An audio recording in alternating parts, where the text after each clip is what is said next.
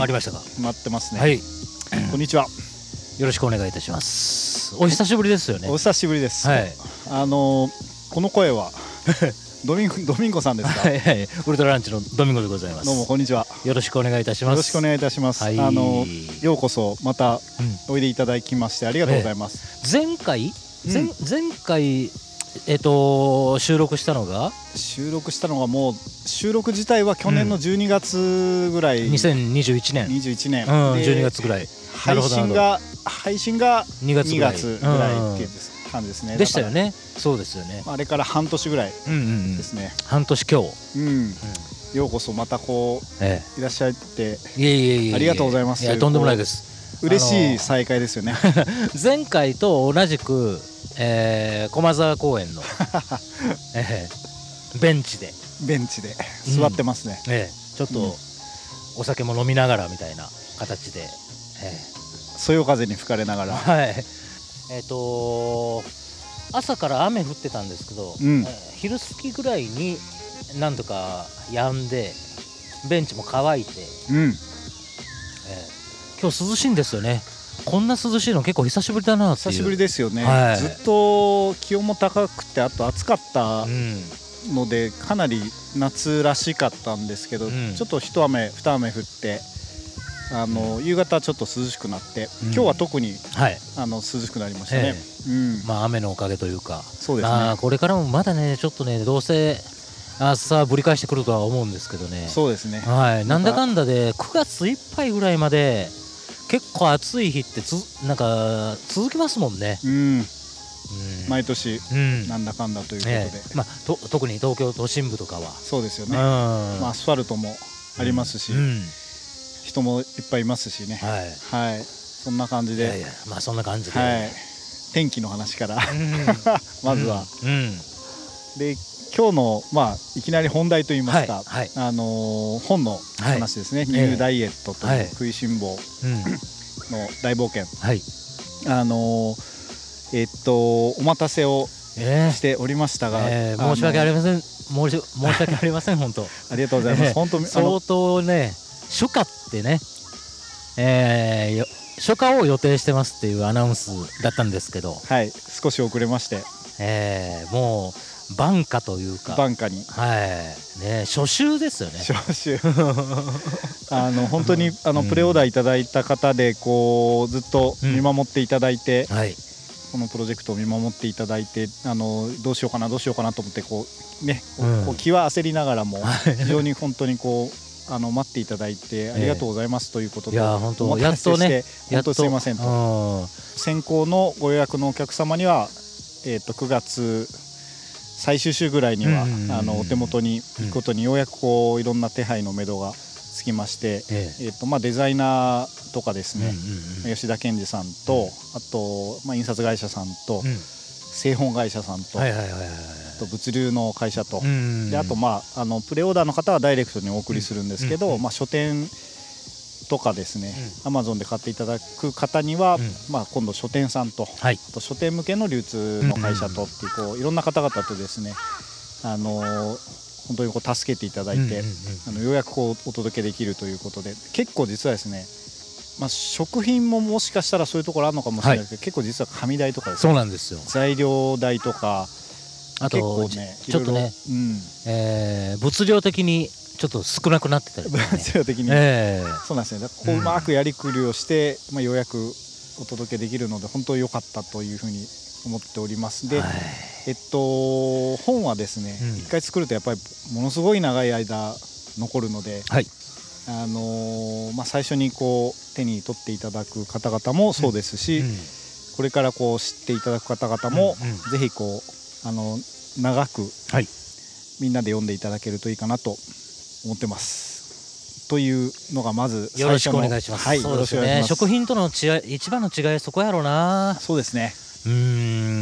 やっぱりこう長く残るとはいいうのはええあるかもしれないですね。そうですね。えっと、うん予約くださった方には木星社から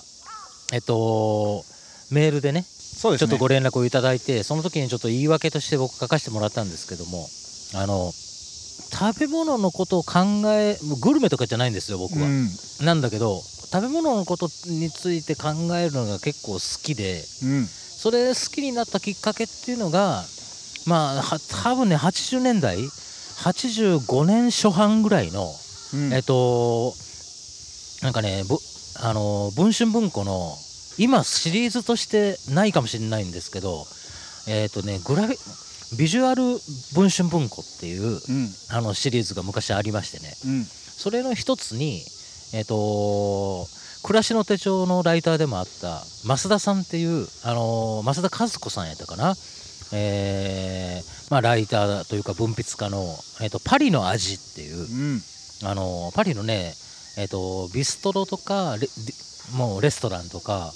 えーを、まあ、実際に料理の写真もふんだんに使っ文庫なんですけどね。写真もふんだんに使ったなんかうーんとねそれもグルメガイドではないんですよね。どっちかっていうと,、えー、と店主の人となり、えーをちょっとなんかこういう人物がこういう人たちが今のフなんかフランスの食を下支えしてるんだぞみたいな。そういうなんかレポートが出版されてまして。はい。それで読んで大学生になってそれ多分ねこ僕高校生ぐらいの時にあそうあのはい、えーと読んだはずなんですけど。それが1985年に出た、はい、はい、おそらく本っていうことですね、うんうんうんへえ85年ぐぐらいだったと思います、で、うん。うんえーで大学でも、まあ、文化人類学っていう、えー、とゼミに一応所属はええしてて、はい。文化人類学っていうのはご存知の方たくさんいらっしゃるとは思うんですけど、まあ、言ってみたら他人が考えてることをどう考えるみたいな、うん。あのーまあそういう研究 ですからね。うん結構そのなんか地中海沿岸エリアの人たちの生き方とか、えー、と考えてることとかなんか考えたりするのがまあどっちかというと好きで、うん。うん、それでなんかまあそのまさに地中海沿岸とかに学生時代にもあ,、まあ、ある程度の期間あのちょっと旅したりとかそういう経験も積ましてもらったりとかしてたんですけどあのそのとにかくねパリの味っていうえっ、とあのフランスの食文化ガイドは当時の僕からするとちょっとね知らないあの単語がものすごい多かったんですよ。まあ、例えばジビエとか、うん。ジビエとかってねここ数年ちょっと日本国内でも改めてブームになったりとかしてますけどあのーまあ要するにみんなが思う食肉っていうと牛に代表されてうん。豚肉鶏肉。まあだ代表的なものはその三畜肉ですよね、えーではなくてなんかまあ本来の意味は野生菌類なわけですけどキジとかね。うん。うずらとかね。それをハンターが、えーとまあ、実際に買ってきたものがレストランで供されるっていう。う、ん。そのまあそういうじスタイルの、えー食べ物のことをジビエっていう。やっぱり野生味が強いんですよね。あの血の味が濃いというか、歯ごたえがあるとか。うん。うん。そうそのなんかジビエっていうのもその本で僕は初めて知りましたし、うん。なんかあでえっとまあ一応先行で無料で公開してるあのニューダイエットのイントロダクション部分でも触れてるんですけどあのまあ僕は大阪生まれ、まあ、ソウルミュージック育ち。あのまあおまあ、ええ大阪のね、えええっと梅田っていう繁華街のすぐ近所で、えー、と生まれ育ってるんですよね。それでえっ、とねあのーまあまさにバブル期って言われるような時代ですけどそのえっ、と期間にやっぱり阪急百貨店梅田にある阪阪急百貨店のデパ地下って言われるうん。食料品店の、えー、と取り揃えてるテナントの顔ぶれと実際に並んでる食品の顔ぶれっていうのがすごいね激変したというかあものすごいバリエーションが増えたんですよね。あ一。気に増えたと。そうです、ううん。ん梅田のそうですよね。阪急阪神、うん。うん。ありましたもんね、うんうん。あそこでの、まあ、阪阪急急今もあって。阪急の方がうん。早かった、あそうなんですか、はい。あの地下が地下の。そういう本格欧州デリカテッセンというか、そういっったものががバーッと入って。うあのー売り場面積を拡大させていくのは阪急の方が早かった記憶がありますね。でやっぱり実際にジビエっていうものも出てたんですか？はいはいはい。それがもう今となってはちょっと記憶にあの詳しくないですから実際そのジビエっていうのがな何肉だったかとかっていうのは全然覚えてはないんですけどあのひょっとしたら鹿とかだ。あの国産できる、えっと夜勤だったかもしれないんですけどあの、うんジビエっていうポップを10代の時に、うん、阪急百貨店のデパ地下で目にした覚えはありますね。あパリの味に書いてあったジビエだ みたいなふうに思った。本で読んでたそうそうそうそう。ったのかと。そうそうそうそう。なんかまあ10代の時の青まあ青少年ですから、うん。なんかそういうのを自分の目で確認できた時のな結構興奮感みたいなものがうん強くてまあなんか新しい、はい。何か新しいものがこうはいえ。出てきたな、それ見えたっていうような、ん。それでだからなんか今まで知らなかった食品が日本に急拡大してた時期でもありましたから食べ物のことについて考えるの結構やっぱり好きだったんですよね。あのーうん。やっぱりこうそういう梅田っていう環境とか、うん。そういうこともじゃあ大きかったわけですよねきっとね。そのそうですね。梅田じゃなくて、うん。まあ、阪急もなくて、えっと、全然こう別の環境にもしいらっしゃったら、うん。そういうのをこう目にする機会っていうのももしかしたらなかったかもしれなないいですよね。そのその瞬間にはね、はい。はい。はい。まあ、今でいろんなところにありますけど、うん、でなるほどね。実際に激変した文化でしたから、うん。食っていうのは。分かりやすく目に見えて。僕僕の10代の時に、ハーゲンダッツもね梅田にあったの 知ってます？僕も昔行ったことあります、うん。今あんのかな？ね、えっとまあちょっとあのーただ単に新しいものに食いつくとか高級な食品を楽しむとかまあ当然その時学生ですから物理的に僕は自分のお金であのそういう高級食材をえっとどんどん試すっていうのは叶いませんからね、うん。あのそれよりそのパリの味でなんか描写されてたなんかどういう人がこのなんか文化を下支えしてんのかなとかなんかそういうことを考えるのがまあまあ好きで。それでなんかえっ、とまあ学僕は学部生で終わりましたけどあの院に進学してないんですけどあのだ大学ではやっぱりその文化人類学っていう教室をお選選択したっていう、うん。あの経緯もありましたし、ねそれうん、それでだからなんかいろんな本結構読んだしでもそれは大学の図書館うんで借りや借り入れた本だったこともあるしあのーえっ、と半ば教科書的な感じで担当教官うん。の著書を、を読んだりとかね、あのええ。うん、ありますよね。なんか無理やり買わされるありますよね。は いあのーえーそういうのでちょっとなんかやっぱりなんかね僕も海外に引っ越したりとか日本に来てまあ東京にひやってきたりとか実家離れてから結構転々としてそのたんびに結構あのー荷物がミニマムになっていくみたいなうん。時期がありましたんでね、うん。やっぱり特にハードカバーの、あのー大型本っていうのはやっぱりもう機会があるたんびに手放していってた、まあ、重たいですもんね、はい。うん。ええ。物理的に、それうん。うん。それで、えーとちなみにあのうん。梅田にいて、うん。まあ、大学生活含めてこう、まあ、青春時代を、あの過ごされてた時は、はい。本を、まあ、大学生協とか図書館以外だと、本屋さんってどどこに行かれてたんですか？梅田紀ノ国屋とか。梅田。やっぱ紀ノ国屋とか。紀ノ国屋、うん、であと友達あのーうんそうえっ、とね紀ノ国屋ありましたもんね、うん。昔から、あのーえっとん仲良くあのーえっとまあ付き合ってた、えー女の子が神戸の子やったんで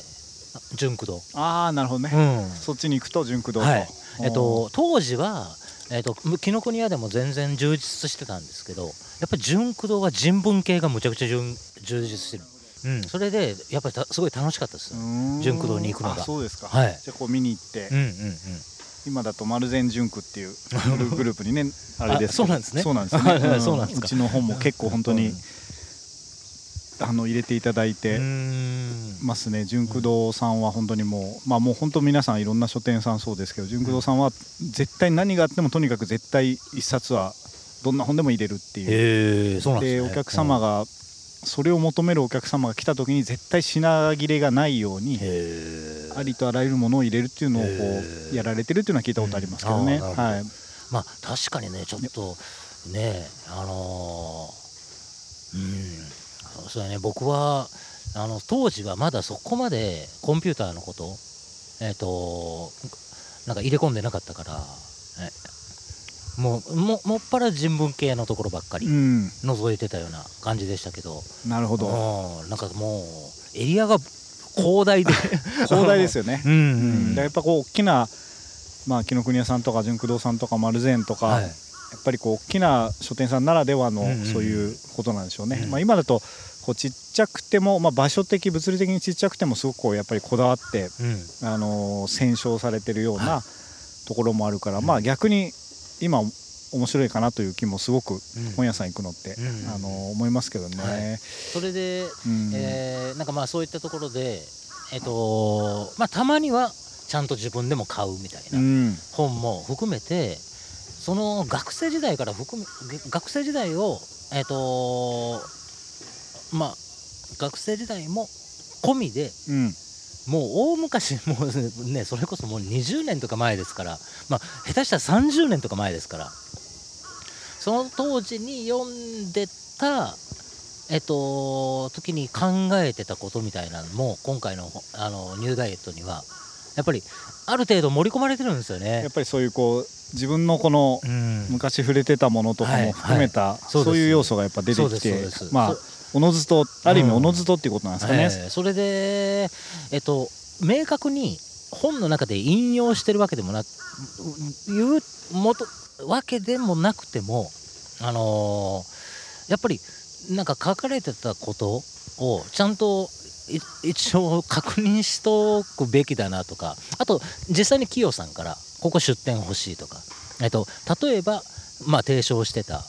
学者の、えっと、名前を、えっと、挿入するとか。なんかあのそのぐらいの処置でもちょっとやっぱり欲しいっていう指摘いただいたりとか。してまあそりゃそうだよなと思ってあのー、まあ例えまあ図書館。あと古本屋さんとかにやっぱりね結構探しに行ったりとかするんだけど、うん、本によってはね 結構もうねなかなかななかったりそう、うん、手に入らないとか。そうそう。ありますよね。で,、うん、でこれが面白いことにやっぱりね1900年代のそういう書物のレビュー書評とかあのってやっぱねインターネットにもねもう極めて稀にしか残ってないんですよ。そうですね。ものによっては本当に出てこないものありますよね、うん、そうなんですよ、うん、そうなんですよ。だからこうまあで僕普段のえっと仕事は高尾エリアでやってるんですけどえっと自宅はあのまあ世田谷区内に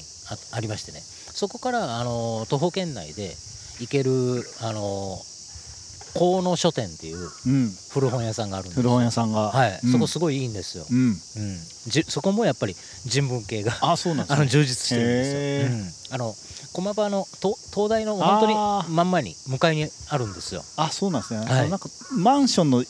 1階のそうです知ってます知ってます。1階のとこですよね、あのえっと入店したら、はい、カバンをあのレジに預けなきゃなんない、要所と要所がとか右側にあってっていう。ああそこですか、ああ知ってます知ってます、あそこで救われた何冊もあるんですよ。あそうですかやっぱり、じゃああそこにこう眠ってた本とかもやっぱり発見されたわけですね、いやなんか存在してたし、うん、ななんかちょっと物見遊山で、うん、河野書店にはあの入店したことっていうのは当然あったんですけどこんなに通うとは思ってな あそこやっぱすごい自分科学系の、うん、まあ日本のもの海外のもの含めてすごい置いて置いてありますよね、そんなに大きなこう、お店ではないものの、こうなんかすごくひとしきりやっぱりこう集まるんですかね、面白いですね、うん、これがだから、わざわざ電車乗って神保町に行かなきゃなんないと、ま、で僕あんまりね神保町にのどの書店がどどの分野に強いとかっていうのも、あんまり知らない知らないんですよね。だからあのこれじなんかこういう調べ物があるたんびに神保町に行ってたりとかしてたら大変だっただろうなと。まあ。一日それで時間が過ぎますね、うん、まあその徒歩圏内の河野書店でも大変だったんですけどね 結局。あのやっぱあ思ってた以上に買い直しましたし。そうですか、うん、あのもともとやっぱり梅田に行ってそういうジビエという言葉が載った本を見たり、うん、まあ、あと大学生活に勉強されたりっていう、やっぱこう人文科学的人類学的、まあ、人がどう食べてきた食べ食べるのかを含めて、あのまあ、人間がどういうふうなことになってたのかっていうご興味はじゃあ昔からこうやっぱりあったっていうのが改めて今回こう、だからあったっていうことですかね。ねなんかこんなにね、あのお待たせしてた張本人がこんなこと口にするのもおこがましいんですけどむちゃくちゃ楽しかったのは楽しかったんですよ。あのまあ200ページ弱のえっとまあこじんまりとした本ではあるんですけどね。ボリュームとしては。まあまあ字も小さいからまあそれなりに詰まってはあるんだけれども。あのでもそんな大型本ではありませんから。えー、まあ、うん、とはいえやっぱ時間ちょっとねやっぱりそうやって調べ直したりとかっていうのって初めての経験でしたから。やっぱこうあのこれを調べてるとこっちどうなってたっけなとか、うんあの本そういえばあったなとか、えー、ここここはこうこういうふうに関連してるなとか、いろいろ出てきますよね、やっぱね。なんかこれまでもう僕なんかこの食品でこうこうこういう背景があってみたいな。なんかこぼれネタみたいなものってブログに書いたりとか、うん、あの SNS に書いたりとかっていうことはあったんですけども、うん、それくらいのサイズとそれくらいの、えっと、オーディエンスに対するスタンスだったら調べ直すなんかしないじゃないですか。そうですね。確かにね、はい、うん。これがねいやなんかねやっぱりちょっと気になっちゃうんですよね。いやででやっぱ思い違いもあるんですよ。あ調べてみいくと、はい、A さんの、うん、あのー、書かれてた本で僕はこうこれを知ったって思い込んでたわけですけど。実際、え例えば世田谷区内の図書館にそそれの在庫があって読み返してみたらなんかどこに書いてあるのか見つけられないわけですよ。でどこだったっけな？どこあこれひょっとしたらそもそもこの人が言ってたことなんじゃないんじゃないかみたいな。だとしたら誰々かなとかをでちょっと改めて図書館でちょっと検索してみたりあのあと,、えーと、図書館のね係の方に相談してみたり、うん、うん、あのでもやっぱり見つかんない。もう絶版になってるとか、うん、在庫がないとか、うん、あのまあ、そういう本ってやっぱり世の中思ってた以上にあるんだなっていうのも痛感しましたし。で河野書店でなんかちょっと他の本を探しに行ってたはずがみたいな。あこれ昔読んだことあったなみたいな。逆にこう見つ見つけちゃったっていう。気持ちでちょっと開いてみたら、うん、もうなんかペラペラペラってめくったところにドンピシャで書いてあって。あこあ これだったかと。そういうこともねなんかあったりとかして、はい、面白いですね、うん、そのあの過去とか今とか、うんっていう時空を超えて、うん、あの本に乗っかってる言葉にこう今ドミンゴさんがこう、うん、いろんな形でこう出会い直しているっていう古今東西含めて、でそういう感じもすごく、あの今回の本では感じられて、まあ、参考文献リストってことで、一番最後にこうバーッと、あの実は載ってるので、あの具体的にどんな本かっていうのはそれも含めてこうあのご覧いただけると思うんですけど、はい、おそらくそれ以外にもいろんな本含めてこう、あの当たって見てみたとか、っていうこともあるとすると、結構こう昔の本とか、まあ、今も手に入らない絶版の本とか、まあ、図書館だけで見れた本とか、まあ、逆にこう改めてもう一回変えた本とか、いろんなことを含めてこう、まあ、漂ってる感じがすごく、あのするなっていうのは思いましたけどね、ね。今回ね。あのーえっとね前えっとキヨさんと前回のポッドキャストでも話させていただいたかと思うんですけどやっぱりその本を書くっていう意味では私はもうだあのその例えば書店員さんの方しかり、えー、あのまあいいろんな本を読み込まれてるなんかえっ、ー、と、うん、愛好者の方しかり。から要するにその書籍っていう業界の中では私のことは誰も知らないただのね新人のおっさんなわけじゃないですか。いやであのだからなんかねえっ、となんか考えてることっていうのに対してはある程度のなんか正当性というかあのえっ、とうん何ちゅうんかなあある程度まっとうなことを考えてるっていうのは自分の中で一応自信としてはあったしそれなかったら書くなよっていう話ですから あのいやあったんだけれどもやっぱりその考えてることだけでつがもう続り続けるっていうのは僕の中ではそれはちょっとなしと思ってたんですよ。それで、えっと、実際に昔こういうあの学説を唱えた方がいらっしゃったとかっていうのをちょっとふんだんに盛り込むっていうのはあの今回の「ニューダイエット」っていう本の中では僕の中では絶対にちょっとそれはそうやろうと、ちょっと思ってたところがありましてね。あのなので、えー、高尾で仕事してで仕事かなんか一段落ついた後で一応メモランダムみたいなあのところを書き始めてでもう独断でもうなんかなんか本当に独善的なあの文章書いちゃうんですよね一旦。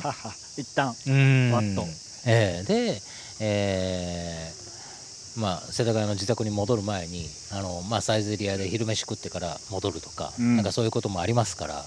なんかそういう時にその、まあ、なんか書き殴ったやつを読み直してあのあここを引用なんかまあちょっとちゃんと引用できるあのあのあの本、えーと、しをフィーチャーしないとあこれすっぱりダメだなみたいなこととかを考えながらやってたらやっぱりむっちゃ時間かかりました。ちょちょっとびっくりするぐらい時間かかりました。そうですね。やっぱりこう、うん、あのーうん、本の、うん、まあジャンルとか、こうフォーマットって別にそんなこう、明確にこの本はこういうジャンルですって規定する必要は特にないとは思ってるんですけど、えっと、一応こう形態としては、はい、まあ、ファーザーエッセイズと英語ではこう、うん。あの、表紙にも書いてあるんですけど、まあ、エッセイという形で。直訳するとちょっと突っ込んだエッセイみたいな、突っ込ん。だ、ちょっとこう深みのあるエッセイみたいな。ちょっと考えてみて、さらにこうだと思ったっていうような、まあそういう形式のものなので、えっと、エッセイって別にそんなにこう、実は引用をこうちゃんとこうきちんと入れていくとかって逆に少ないだけど今回のものは割とこう引用であったりとか、まあ、参考文献であったりとかいろんなことがまあ入ってたりして、あのまあ、とはいえこう世界中のすべてを入れるわけでは、まあ、当然物物理的なところとかもあるので、あのそこまでは当然入れてないし、学術論文でもないので、あの全てのこう、あのものが入ってるわけではないものの、あるやっぱりこう肝となるような、まあ、ドミンゴさんが、まあ、文化人類学的興味を含めてこう今までいろんなことをさらに実際にこうやってこられた中で、まあ、心に残っている言葉、これね、まあ、なんかそういうものがこう引用されているっていうような、そんな感じなんですかね。そうですね。手に取っていただけてあなるほどと思ってくださる方っていうのは俺あのある程度いらっしゃるようないうように思うんですけどあの構成を考えるのがえっと私だ僕僕な僕の意見だったのでえっと実際の僕の意見っていうのをこの200ページの中にあまり含まないっていうのはなんかやりたいことだったんですよね。なんか、DJ みたいですね。そうそうです。いやでも実際そうです。本当に。やっぱりねこう、そうですそうです。私だけが全てを知っていて、すごいインスピレーションを持っているっていう存在ではなくて、過去にこういうことがあったよとか、こういう面白いことが他にあるよっていうのをいかにえりすぐりをしてうんうん形にしていくかっていう、まあ、そういううん、もうまさにまさにところなんですかね、はい。きっとね。ええ、で、えっと、また、あのー2020年代、えっと、ちょっと、あの1990年代に勃興したレアグルーヴムーブメントみたいな、あのーのにちょっとなんなんというかちょっとあの風合いが近い、うん。あのー日本の、あのーシティ・ポップブームみたいなうん。ものが、えー日本国外で、えー、と突如として勃興してそれもやっぱりやっぱり DJ なんですよ。うんうんうんうんその、えっ、とむもうブームムーブメントを築き上げたの、うん99年代と1999年代と全く同じメカニズムなんですよね。うんうんで、うん、ななんかだから僕今このタイミングで、えっとちょっとそういうテキストガイブックガイドブックちょっとジョッキを兼ねたような形ででも一冊通して読んでいただければこれがドミンゴが考えていることなのかと、まあある流れが意見として、うんうんあのそのい人流れを感じていただけるのではないかとうん思ってるわけなんですけど、うん。うんそれがだからちょうどその90年代とかに1990年代とかに僕が学生として、えーま まさにその人文系の。あのー人文系というのは学問としては汚いもうなんか汚い言葉で言う人からすると雑文学の集団じゃねえかみたいなことを言う人もいるんですよ、うん、自然科学のねやっぱり実験エビデンスベースで、えっとししっかりとあのセオリーを積み重ねていく。でしかもそれがもうずっと,、えっと積み重なっていく学問とやっぱ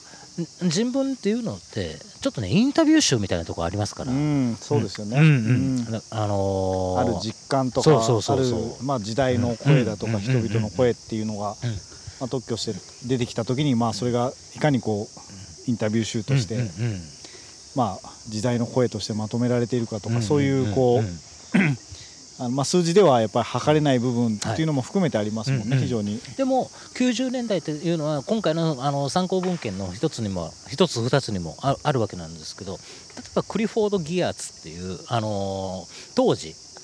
えーちょっと人気を博した、あのーまあ、一つのちょっと,、えーとテーゼみたいなものを築き上げられた文化人類人類学者がいらっしゃるわけなんですけどその人とはやっぱりそのなんか熱い記述っていううんスローガンを立てて、えーフィールドワークを行うんですよね。もう、えーとまあ、例えばいろんなあの少数民族とかをを取材されたりとかするわけなんですけどそこで行われてる事象を列記してそれでフィールドワークとするんではなくてその人がなんでどう今まあ、もし伝統的慣習だったとしても何どんなことを思いながらその作業を行ってんのかっていうのもそうだしその奥さん子供友達にまで一つの事象に対していろんな人に聞き取りを行う、うん。うん、それで外堀を埋める。うん。なんかそれなんかその熱い記述 thick dis description って言うんですけど、なんかそのなんかそういうちょっとスローガンを立てた人いらっしゃって。わあなんか面白いことやなんか考えてる人がいるんだなみたいなふうに思ってたんですよね。あの 20, 代20歳ぐらいのぼなんか僕が。そこになんか若干ちょっと今テンションが近いというか実際として僕もいろんなあの本を買いに行ったりとか、えっと図書館で、えっとあの師匠の方に相談をしたりとかするといや実はマジでここ232年とか人文系ちょっと人気出てる実感あるんですよ。うん。っていううん。あお話をされてて。ああなんかやっぱりファッションとかとあの、まあ、近いのかもしれないですね。やっぱりななんかパラダイムみたいなもんってあのあまあ、循環するというか螺旋状になんか進んでいくもんなのかなみたいな、あのー、ことはちょっと考えましたよね。じゃあ今回やっぱりこう改めて執筆されるにあたっていろいろとこう調べたり図書館行かれたりする中でそういうこう自分科学熱いぞと自分熱いぞというなんか熱くなってきてるみたいなことを感触も言った方をと複数あの会いましたから。ね。やっぱりこう、その自然科学としてやっぱりこう科学とか、まあ、数字でこうきちんとものを見ていくっていうような、そういう価値の恩恵の中で我々もだいぶこうやっぱり生きていることもあるし、あとはまあ社会科学としてこう仕組みとか、まあ、法律だとか、政治だとか、いろんなそういう仕組みとか社会科学の中で生きてるっていうとこもあるけど、逆にやっぱりこうそういう目に見えないんだけれども、こう人が動くとか人がどういう興味を持ってるのかっていう、まあ、感情とか心理的なこととか食べるものとか食べた時の美味しさだとかいろんなことを含めてあのそういうとこも含めてこうあの実感があるっていうふうにこう思われる方が増えてきているというかまあもともとそうだったんだけどそれに改めてこう気づいたっていうような方々も多いんですかねきっとね。かもしれないですよね、うん、どっちが正しいどっちが正しくないじゃないですかじゃないじゃないですかこんなんて。当たり前ですけど、うん、当然コンピューターテクノロジーにあの代表される、えー、間違いはバグだっていう。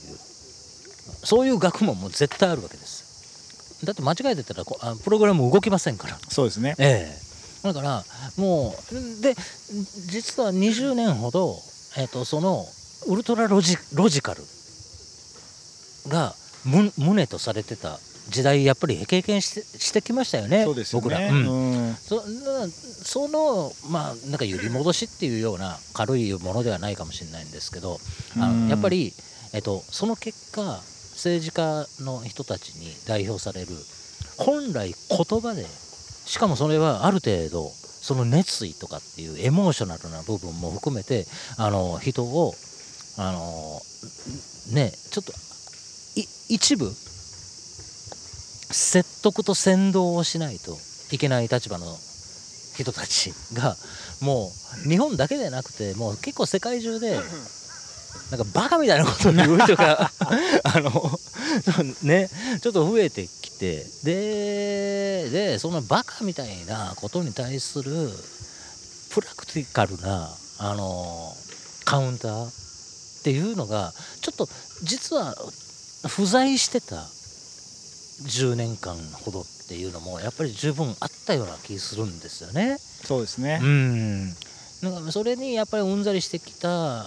あの気分気分っていうのも絶対あるでしょうし、うえー、だからなんかその人文系っていうのって本当に人間が考えてることを 人間がまた考えるっていうちょっとあのどこにかこあの 正解があるんだよそれみたいな。妥当性しかないじゃんみたいな。あの、えっと、正当性には、うん、うん、でそういうような、えっと、学問なんですけどでもあえなんか今むしろなんかそこを、えーと、ちょっと重視するというかあのー、のえっ、ー、とうんあのー、うん、ムムードがそうですよね、はい、そういう流れの中で、うん、まあ、今回の本っていうのがあるなっていうのはすごくあの思いまし思いましたねやっぱりね、うん、あのなのでこうえっとですねあの人文系のものってこう、よく言えばすごくエモーショナルでストーリーがあってっていうものもまあ世の中にいっぱいある、で、えっと、逆にまあ悪く言えば、あのものすごい大雑把にちょっと言うのもなんなんですけど、うん、その答えがないし、うん、1でも0でもないしプログラム動かんしとか、うどっちみたいなことがすごくいっぱい出てくるものをどう考えていくかっていうのがすごく重要なポイントだと思うんですけど、あの今回の本もやっぱりこうドミンゴさんがまあいろんなところでこう感じられたこととか見たもの、食べたもの、考えたことを含めて、えっとすごくある方向性とかドミンゴさんの考えてる方向性っていうのがすごくこう明確に見えるんだけどその中でもやっぱこうどっち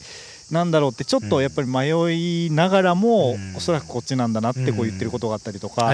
そこのこう揺らぎみたいなところ、うん、その両義性というかそういうものがこう随所にこうやっぱりこう、あのその痕跡が見られるというかそこがすごく、あの言葉としてそういうのが感じられるところがあるのがすごくこうやっぱりこうエッセイっていうフォーマットとして今回すごく特徴的だなと個人的なあの読者としてはあのすごく思ったんですよね。だから学術論文だとああしてこうしてこう検証してこうであるっていう結論が出たりすると思いますし例えばまあプログラムの世界だとこういうふうなロジックでこういうふうになるとこういうふうなアウトプットになるって明確に出てくるしともすればそういうものが求められがちなことも、ところもこう世の中にはやっぱりいっぱいあると思うんですけどそうでもなくて、まあ、考えながらこうある痕跡とかおそらくその痕跡をもとに僕たちはこうなんじゃないかっていうようなちょっとこう兆しだとか、そういうところがこう、あったりとかして。あのものすごく実はですね言葉としてものすごくこう繊細なところが随所にすごくこう あったりするのと、あと引用みたいなところがあったりするのとっていうその一冊の本パッと見文字が並んでるだけなんだけど、その言葉の位相というか、連なりっていうのが実は結構いろん。なタイプの言葉が散らばってるなってすごく思ったのでその辺をこう読み解いて、あの読んでいっていただけるとこうすごく面白いんじゃないかなっていうふうにあの思いましたね。ね。いろんな読み方していただければすごい嬉しいなとはやっぱり思いますよね。あのー、そうですね。ちなみにあの、やっぱそういうこう、まあ、いわゆる DJ 的なというか、まあ、いろんなことをこうある流れをもとにこう紡いでいくっていうような、そういう作業っていうのはその、まあ、音楽の仕事やられてた時とか、まあ、ラジオの DJ としてとか、まあ、今ポッドキャストの、あの番組をやられてたりとかっていうそういうこう音楽とか音をどういうふうにこう紡いでいくかっていうようなそういう思考とかそういうこうあり方でこうやられてきたっていうこととも結構関連はやっぱある。あるかもしれないです。ああのあるかもしれないです、えー、そうですねソウルミュージック育ちというところあの そのなんか音楽の仕事をやってた時にすごい痛感したことがあるんですけどアーティストとして成立するないしたえっ、ー、とたくさんのオーディエンスをしっかりなんか牽引できるっていうのはいろんな才能の集合体なもちろんそうなわけなんですけどでもなんかねおめちゃくちゃなんか乱暴に2つあげろって言われたらコンテンツとデリバリー能力なんですよね。と僕は思うっていうことなんですけど、であのえー、コンテンツっていうのはまあまあ要するに、えーと楽譜だったり、うん、歌詞だったり。まあそこで実際にえー、届けられてる内容ですよね。うん、うん。でデリバリー能力っていうのはなんかありていに言うと演奏能力とかも含まれると思うんですけど、うん、でもうまけりゃ演奏が上手であれば感動でさせられるかっていうとそう単純なもんでもなかったりとかするじゃないですか。だからじゃあもうそのなんか実際アーティストによっては、えー、あの実際の歌より歌と歌の間にあるライブの MC の方が感動的で 3時間のショーを圧倒的に成立させる人さえいるわけじゃないですか。うん、うん、確かに。でなんかまあそのコンテンツっていうものとなんかあのデデリバリーっていうもの。で僕はさっき言ったこととまたこれも矛盾しちゃうかもしれないんですけどあのえっとねコンテンツっていうところのえっと幹にあるコンセプトみたいな、うん、にはまあそれある程度それなりにえっとこれは今の時代も含めて成立してるはずだと。いう自信はなんかなんとなくあるわけです。うん、なんだけど全てを自分のナラティブで200ページやらなんか250ページやらそうそれを並べるっていうコンテンツ力なんてないっていう話なんですよ。だったらデリバリー能力として あのー、サンプリングですよね、うん、うん、昔の偉人の、えー、書籍から実際にもう引用して持ってきてまあ、紡いでいくという そうですそうです、そうです、うん、そのなんか方向じゃないとこれがもし僕がすごいもう日本全国に23店舗チェーン展開しているビーガンレストランのオーナーだとしたらひょっとしたら、えーと、自分のナラティブだけで一冊書いてたかもしれないです。でもそうならなくてよかったとも思うんですよ。もしそうなったとしたら響く人には響いたとしても響かない人にとっては独りよがりのナラティブという印象しか与えられないわけです。なんだけど今回の一応ニューダイエットは少なくともあのこんなここういう一理ある説得力のあることを言ってきた学者だったりあの編集者だったりっていうのが実際いると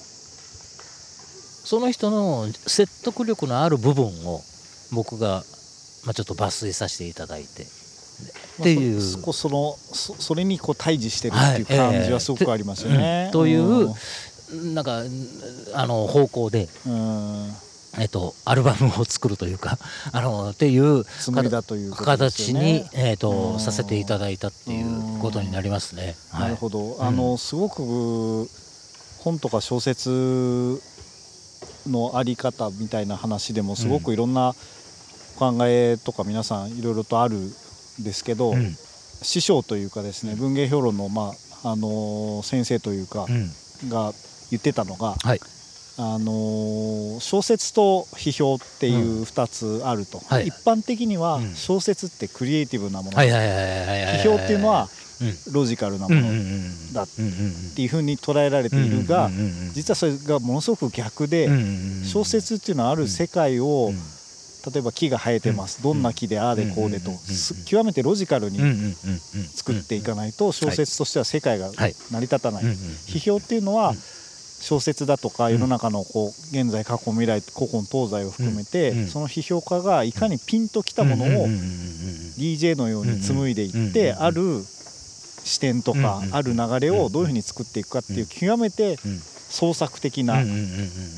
作業であるっていうことをまあ言ったりしていてですね。で今回のドミンゴさんのってあの小説家ではなくてまあ批評家ロジカルと一見思われがちなところなんだけど古今東西の世界をこうまあ食べ物を通して巡りながらドミンゴさんのある視点っていうのを紡ぎ出していくっていう非常にこうそういうこう作業をされていたのかなと思っていて、もうその通りだと思います、はい、でイコールまあ音楽で言えば DJ かもしれないしそういうような作業かなっていうことが非常にこうあるので、やっぱりこう90年代以降あの、まあ、2010年代20年代っていう流れの中でそういうこうあの表現のあり方っていうのが非常に特徴的な形でやっぱりこうやられたんだなっていうのはすごく思ったんですよね。うん、で、まあ、90年代以降特にやっぱこう DJ のカルチャーだとか、まあ、ラジオも含めてこう、えっとあるものを組み合わせて、まあ、サンプリングしながら全然別の文脈とかコンテクストを作っていくっていう、そういう存在っていうのがすごく、あの重要というか、あの重要な局面がすごくあることが多いと思うんですけど、まあね、そう、うん、そういうことなのかなという、ね、そうですね。うん、えっと例えばなんかあのえっと今回の本の中でえっとまあある程度のボリュームで引用させていただいたのってリチャード・ランガムとか、はい、あのロバート・ハリスとか、はい、えー あごめんなさいマービン・ハリスですね。はい、はい、えー、マービン・ハリスとかあとそ,、まあ、そういった方々がいらっしゃると思うんですけどまさかその両名が自分たちの本が一冊の中で同時に取り上げられるということって絶対考えたことなかったような 気はします。そうですよね、うん、だからやっぱそういう面白さっていうのもすごく独特というか、うん、あの、うん。こういう逆にこういうアプローチじゃないと、そういうふうなのが並んだ時に見えてくる世界みたいなのも、まあ、おそらくなかったでしょうし、非常に面白い、あのやり口だなというふうに 思いましたね、あんまりねちょっとなんか章立てのこ、まあ、要するにコンテンツ的にも、あのその僕がさっき言った意味で言うと、あのそのデリバリー的にもだからえっとあの誰を引用してその中で一応僕は自分の意見言いながらまとめたりとかするわけですけどなんかその2つの意味でもあんまり僕自身は今までそんなに読んだことがないなんか本なんじゃないかなみたいな風には思ってるんですけどね。なんかそこはやっぱりこう、まあ、日本の中でもなんかそういうふうにまた全然別の組み合わさり方をしてて、うん、おなんかお知り合いの方が今 ちょうどお二方。ドミンゴさんだと声をかけていただいて今手を振って通り過ぎていかれましたね今ね。偶然の偶然の並び、なのであの非常にあのそういうところが非常にこうえ描かれ方とか本の書かれ方としても、うん、まあ、そういうスタイルのものだっていうことで、うん、あのまあ、詩とも違うし小説とも違うし、まあ、いわゆる学術論文とも違うし、評論とも違うんだけれどもエッセイというか、ファーザーエッセイズというところで、まあ、ちょっともうちょっと深いエッセイとしてある見方が提示されているっていう、まあ、形式としてもすごくあの一つ面白いのかなっていうふうに思いましたし、ね、面白い、はい、ね。なんかきょあの面白く読んでいただけたらうれ嬉しいですね。いやですね。本当に。うん、なので、うん、あとはですねまあ。せっかく書いたから。せっかく いっぱい調べたしと。あとはそうですねやっぱりこうある見方とかっていうのはそういう見通しというかですね、うん、あのその提示されているような見通しっていうのもすごく面白いなっていう思うところもあった反面やっぱこうテキストになった時に、まあ、話し言葉と書き言葉みたいなあの哲学的な話で、はい、その書き言葉ってやっぱこう読まれ方は人それぞれで誤解も招くこともあるかもしれないっていうのが書き言葉の特徴であるという、エクリチュールとパロールみたいな哲学的な話があると思うんですけどその書かれた今回ものの密度とか、えっと前編を通してのそのテンションの上がり下がりとかっていうのがどういうふうにこう皆さんに受け取られていくかっていう、もう完全にぴったり同じ波形で全てを受け取る人と、そうでもない人ともう絶対もう間違いない。微妙にこう間違いない。波形が違う受け取り方をされる人とっていうのはいろんな人がいると思うので。あのそこもすごくどういうふうにこうなるのかっていうのが楽しみだなって思います、ね、いや本当そうですよね、特に食べ物ってあのー、もう、えっと、もし仮に、えっと、40歳の方が読んでくださったとするじゃないですか。だとしたら、えっと、40年間朝昼晩と基本的には朝昼晩と食べてきたものでしょ？食べ物ってだから、えっとね、専門家であろうがなかろうがなんかねやっぱり食べ物って皆さんどんな形であれある程度の一過言を持たれてるんですよね。それはもううまけりゃいいんだようまけりゃなんかもしれないんですよ。ひょっとしたら。うん、なだからえー、なんかもう食べ物に対してなんか語るって結構なジャングルに身を置いた気持ちにはなってますよ実際。ああそうなんですねはい。いろんな、うん、あのー、立場の方普段いろんなことに興味持たれてる方にとっても食べ書かれてる内容が食べ物である限りはなんだこいつってなんかあの夕飯のにつながる可能性は一定数あるわけですから。だから、えー、そこについてはちょっとなんか早く完成させたいなと思って頑張ってましたけどうお完成しちゃってよみたいな気持ちもどっかにはあるんです。ね、でもまあでも本当にやっぱり、あの一回本になって届いていくと、まあ読者のものというか、あのになっていくっていうところもあるし、逆にこう、話し言葉が全て正しくて全て伝わるものなのかっていうとまたそれはそれで話し言葉にもこう嘘が混じってたりすることもありますしあの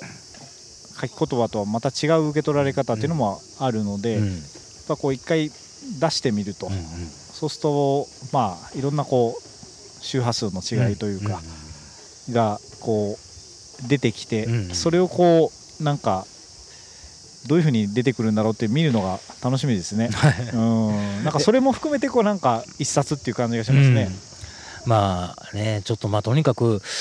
なんせね初めての経験でしたからあのー、うんねちょっとどなんかどううんあのー、なんか忌憚のない意見をいただきたいしちょっと稚拙なところっていうところに関してはちょっと多めにも見てほしいな みたいなところもあるし。言ってることに対してはね忌憚のない意見絶対欲しいんですけど、うん、でもここちょっとなんかつつながりきってなくないみたいなところはちょっと若干多めに見てみたけど。あの、うん、まあでもそこはそうですね、えー、なんかドミンゴ節みたいなところそんな感じで、出てくるので、ね、その初めてね、ニューダイエットで、あのー、初めてなんか私のこと私が考えてることに触れてくれる方方からしたらドミンゴ節ってなんだよっていう話になっちゃうわけですけど。なんだこれはってこう 思う方もいるかもしれないですよね。い。やまあでもね。行間からやっぱそういう人となりとか、うん、やっぱこうなんか伝わる部分もきっとおそらくあるんじゃないかなと思うので、うん、あのどどういうドミンゴ像が皆さんの中にこう、うん。出てくるか楽しみですけどね、うん、まあでもウルトラランチのドミンゴっていう名義で書かせていただきましたからね。あのえー、あのまあ食べ物の仕事をしているわけですから食べ物に対してえっ、ー、と味付けとかそういう意味ではなくて、えー、食べ物に対してそうですね僕が日清食品の開発担当だったら全然違う食品作ってるはずなんですよ。当たり前なんですそうですね、うん、うん、これが、まあ、中年期になって、えー、新規参入する弱小メーカーとして活動しているわけだからなんかこのような食品を作ってるっていうあのレシピ面ではね、うん、うん、なんだけどそこの背景にどういうなんかまあなんでこのインドのお米を選んでとかっていうこととかっていうのはやっぱコンセプトを実際の商品に消化させるにあたってのプロセスみたいなものがありますけど。そこに実はちょっと地産地消とかっていうところに縛られないように考えてるところも実際に僕はにはあったりとか。あのそこら辺はなんか含めて、うん、えっ、と、うん、まあ一通り一つのストーリーとか一冊の、えっ、と、ドキュメントとしてなんかまとめきれたようには思えてますので。まあ、本を作る過程の中でこう、うん、何度もやり取りをしながら読んでいく中で、あこういうことだったんだって分かることも僕自身も実はすごく多くってですね、あのすごく本当にさっきもちらっと言ったんですけど本当に繊細な ところそのやっぱりこう分かりやすく衝撃的にある華やかな言葉で言おうと思うと言えることっていっぱいあるじゃないですか。コマーシャル。に。だけどそういうことではなくてある意味誤解されやすいとかパワーワードになりやすいような領域でのお仕事でもある中でそれって実はこういうことをすごく考えながらやっているんだよっていうようなところが実はすごくこう丁寧にあの描かれているような気がしてそれがすごくねあの、まあ、僕の個人的な感想としてお伝えするとそこがすごくね繊細にこう言葉がこう飛び立っていってるような感じがすごくした本だなと思いました。なるほどうん、商業としてはご法度なんですけどね いや本ではそれが本流だと思います。その繊細な両義的なところを行くという。清さん木星社から、えっと、今回のこのニューダイエットって何冊目のプロジェクトになるんですか？そうですね。ニューダイエットはですね、えっと、本当のランニングチャンピオンへの道、うん、アメリカを巡る旅というのがあって、うんうん、えっと、4つ目で、えっと、ニューダイエットというとこですね、で5つ目の5冊目は今度ちょっと別のサッカーのサッカージャーナリストラテンアメリカの方のお話でそれがまあ5冊目っていうことで。え設立が 2019?2021 ですね。20あ2021か。21結構なペースでそうですね。2122でまあ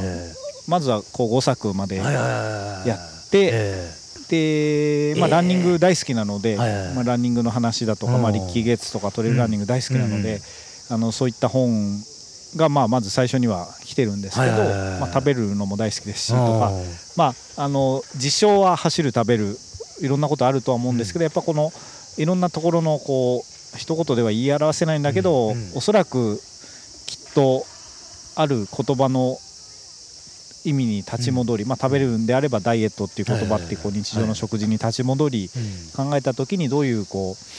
あのその人なりの新しい見通しがこう見えるのかみたいなことをこう作っていきたいなというので、まあ、最初の5冊ぐらいは今やってて、まあ、リッキー・ゲッツの本もなんかもまあ走ってこうアメリカ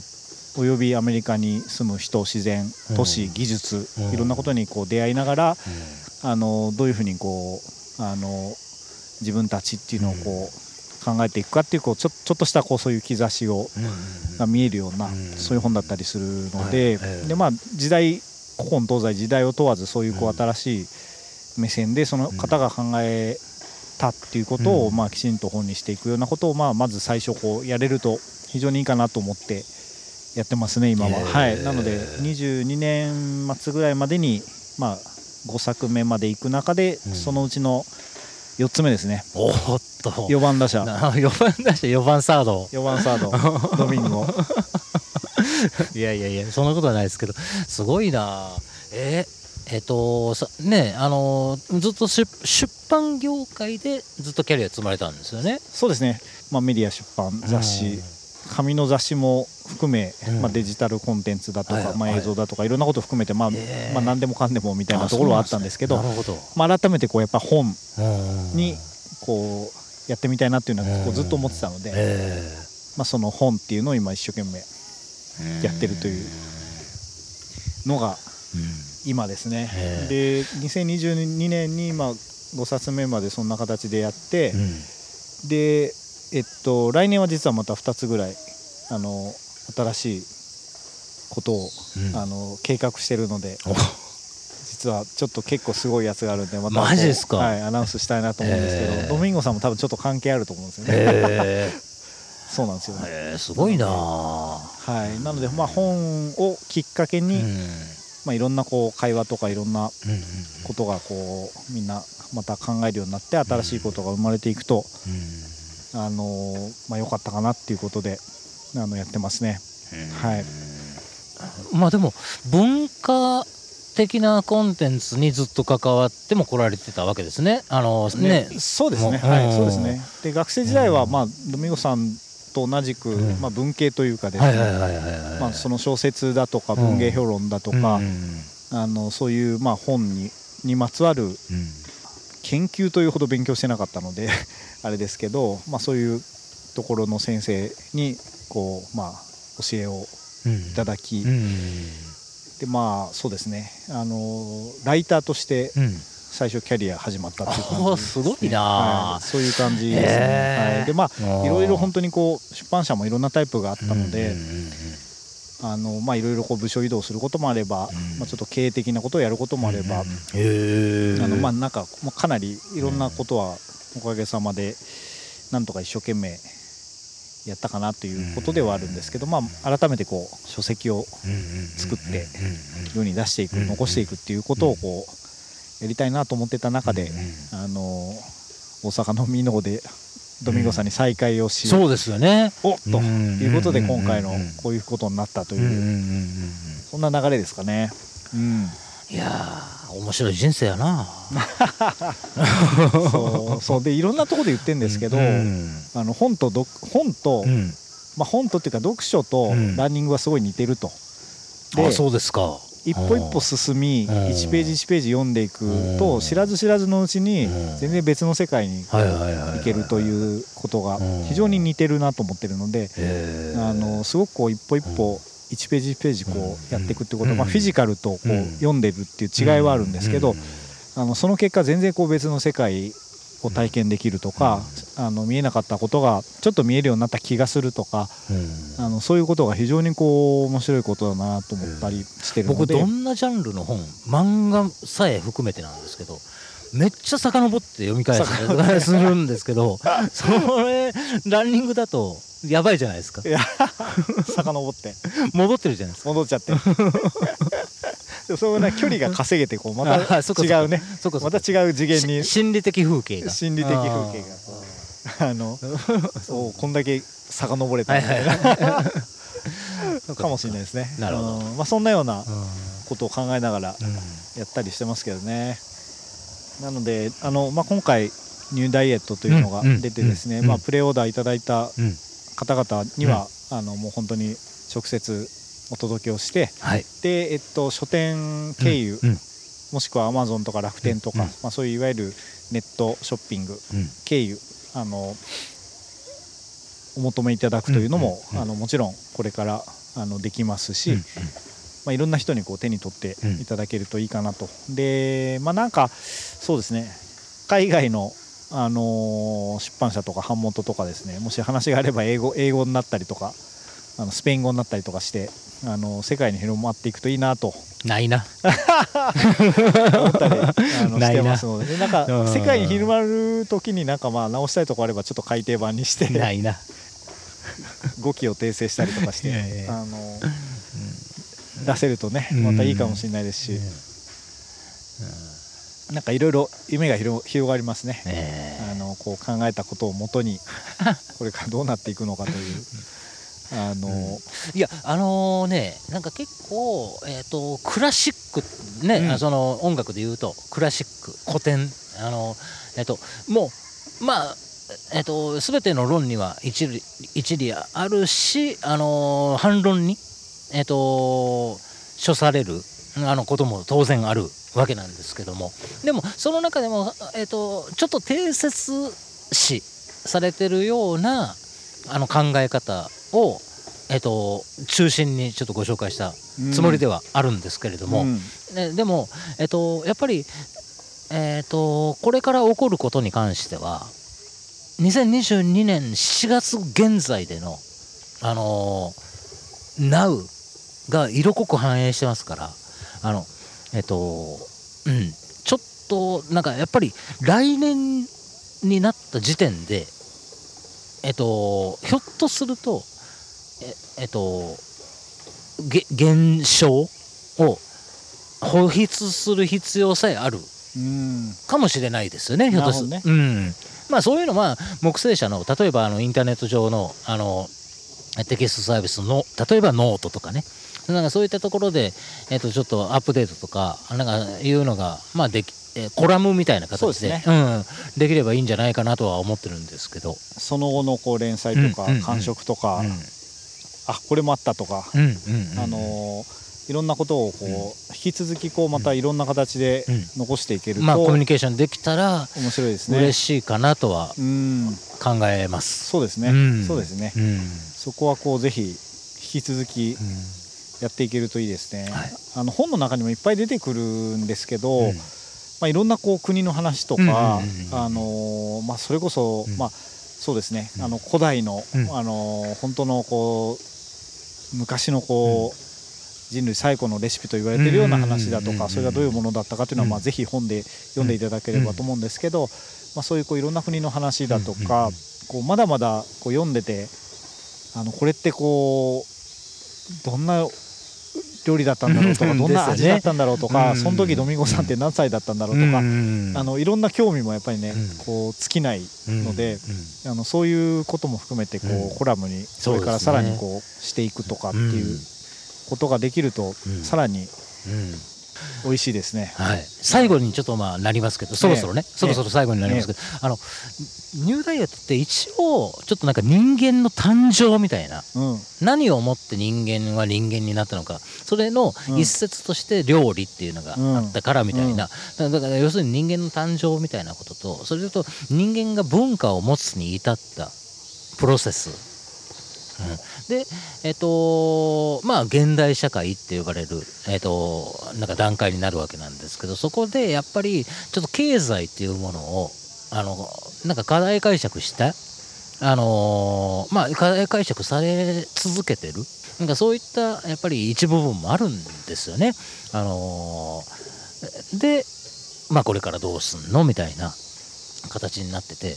僕はもう本当に誠にシンプルにその食べ物と人間っていうもののみで一応紡いだのですけども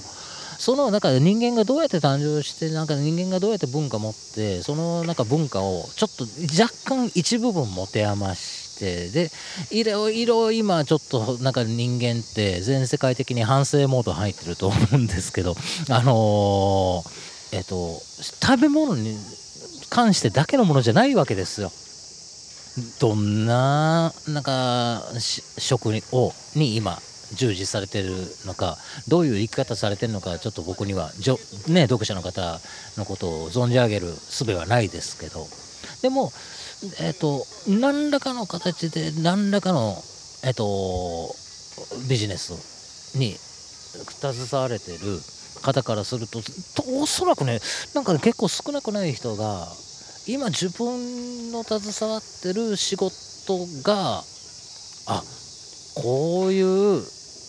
なんか人間が持ってきた文化として、えー、バックグラウンドがあったはずだよな。で今それがどう駆使されて事業になってんのかな？今後どうなの？って案外いろんななんか仕事で同じような考えをなんか持っていただけるような気もしてるんですよね。そうですね、はい、そういうこう、えー、いろんな意味でとか、いろんな領域で、うん、あこっちもそうなのかもとか、うん、いや俺が思ってたのもそうだったよとか、いや本当にそういうことだよっていうふうに感じられる方も多いようなやっぱりこう内容というか、まあ、時代時代として時代の流れの中でそういうことはすごくありそうですね。はい、うん。ぜひ、はい、ね、ちょっとまあ。そうなんですよね。だから結構やっぱりね、描かれてることは非常に具体的なお話なんですけどすごくやっぱりこうなんか考えることがその具体性からさらにこう派生してなんかねこう考えることが多いというかですね、あのー、考え続けるようなね、ことがいっぱい出てきそうですね。ねうん、思っていただけたら幸いですね。そうですね。えーはい、あのー、うん、もちろんなんじゃこりゃって思われる方も いらっしゃるでしょうし、それはそれでもそれは仕方ないから。そうですね。うん、はい。あのー、ぜひ、はい、ぜひ9月末以降に、あのぜひ読んでいただけるといいかなと思います。はい、で、あのまあドミンゴさんのソーシャルとかあの木星社の、うん、まあ、ウェブサイトとか、うん。うん、ソーシャルネットワークとか、まあ、あと各書店さんからのアナウンスとか、まあ、アマゾンとかいろんなところでその公式情報というかあの、まあ、何月何日に手に入りますとかそういう詳細をが当然こう出てきますので、うん、ぜひこうご覧になっていただいて見ていただけるといいですね。はい、でビジュアル的にはあのベージュの,、あの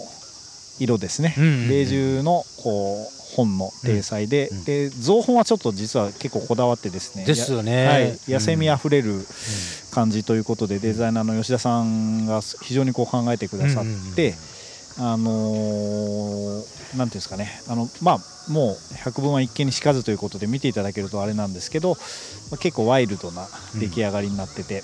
あの面白い、見た目というか手触りも含めて面白い一品になったかなと思いますので、はい、ありがとうございます、はい、ぜひ味わっていただけると嬉しいと思います、そんなところですかね。なのでなんか最後にこう皆様に一言とかありますか、まあ、これからもって感じですかね。うん、冒頭にね冒頭に話させていただいたもうごめんなさい。ぐらいですよもうあのー、繰り返し。お待たせをいたしましたと、お待たせいたしました。うん。まあ、でもこうイラストとかねあのプレオーダーの方々には、まあ、うんうん、あのジェリーうかいさんのステ,、ステッカーとか、うんうんうん、まあ、あと T シャツですねそういうセットもこうご予約をいただいたりしているので、うん、まあ、いろんな形で、はい、はい、楽しんでいただけると嬉しいですね。幸いでございます。はい、で感想などなどはまあぜひもうあのメールでもメッセージでも、うんうんうん、ドミンゴさんに直接でも、うん、あのぜひいろんな方から感想いただけると嬉しいと思いますのでよろしくお願いいたしますと。いやらしくお願いいたします。はい。じゃあそうですねまだまだ語り尽きないことはいろいろとありますが、また、あの機会があればぜひこう引き続きこうドミンゴさんのトークを楽しみにしている人も、あのいっぱいいらっしゃると思うんで、はい。あの100 miles 100 times も含めていろんなところでこうまたドミさんのお話を聞けるといいかなと思っております。ありがとうございます。はい。じゃあ本日はまあちょうどいい夕暮れの、はい、夏の終わりですよね本当にね。あのいい感じで、うん、今日も夕方になりましたので、はい、じゃあ今日はあれですかね。この辺で。ありがとうございます。どうもありがとうございます